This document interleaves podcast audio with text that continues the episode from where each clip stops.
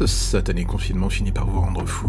Vous décidez pour une fois de profiter des heures de sortie pour vous changer les idées. Sortir votre chien ou faire les courses depuis plusieurs semaines, il n'y a que ça pour vous permettre de voir l'extérieur. Aujourd'hui, le temps est sombre, pluvieux, glauque, mais cela ne semble pas casser l'entrain de votre chien et sa balade nocturne. Vous êtes dans son parc favori. L'atmosphère ne vous plaît guère, mais vous vous dites que c'est toujours mieux que vos quatre murs. Et soudain, aussi bien vous que votre chien entendez un bruit. C'est lointain, cela va et vient, comme si quelqu'un appelait au secours. Votre chien tire sur sa laisse. Il pointe dans la direction de cette La pluie commence à devenir plus forte. Vous êtes à deux doigts de battre en retraite en pensant que ce n'est qu'une illusion sonore. Mais votre chien tire de plus en plus, et soudain sa laisse casse. Il s'enfuit. Vous le retrouvez 20 mètres plus loin dans un buisson, il gratte frénétiquement le sol. Le hurlement est toujours là. Cette fois, vous l'entendez de manière bien plus forte. Et vous comprenez très vite que cela vient de sous la terre. Votre chien se met à gratter de toutes ses forces, le bruit vous obsède. Vous voici sous la pluie en train de gratter avec lui. Et après quelques minutes d'effort, vous vous arrêtez net. Le regard pétrifié, vous venez de découvrir un cercueil de verre. Et dans ce dernier, une jeune femme hurle pour que vous l'aidiez à sortir. Vous appelez la police et les secours.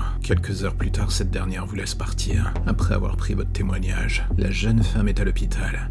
Elle lutte pour sa survie, mais elle a réussi à décrire son agresseur comme un homme avec une fourgonnette mortuaire blanche, un croque-mort. La police vous avoue qu'ils n'ont pas la moindre piste. Vous rentrez chez vous, le monde qui ce matin vous semblait inodore vous apparaît désormais comme putride. Et alors que vous marchez avec votre chien dans les bras, un détail vous attire l'œil. Cette voiture garée au coin de la rue chez vous, c'est une fourgonnette mortuaire. Elle est en tout point identique à celle qu'a décrit la victime. Votre rythme cardiaque augmente d'un coup, vous voulez attraper votre téléphone et prévenir la police. Mais une violente douleur à la nuque vous fout droit d'un coup. Vous vous effondrez. Vous ouvrez les yeux dans le noir complet, vous avez du mal à bouger. Il y a un poids sur votre poitrine. C'est votre chien, il ne bouge plus. Vous tentez de vous relever, mais vous vous heurtez à quelque chose, quelques centimètres au-dessus de votre crâne. Et là, soudain, vous comprenez, vous êtes sous terre, dans un cercueil de verre. Vous hurlez, mais cette fois, personne ne vient. Personne ne vous entend plus crier désormais.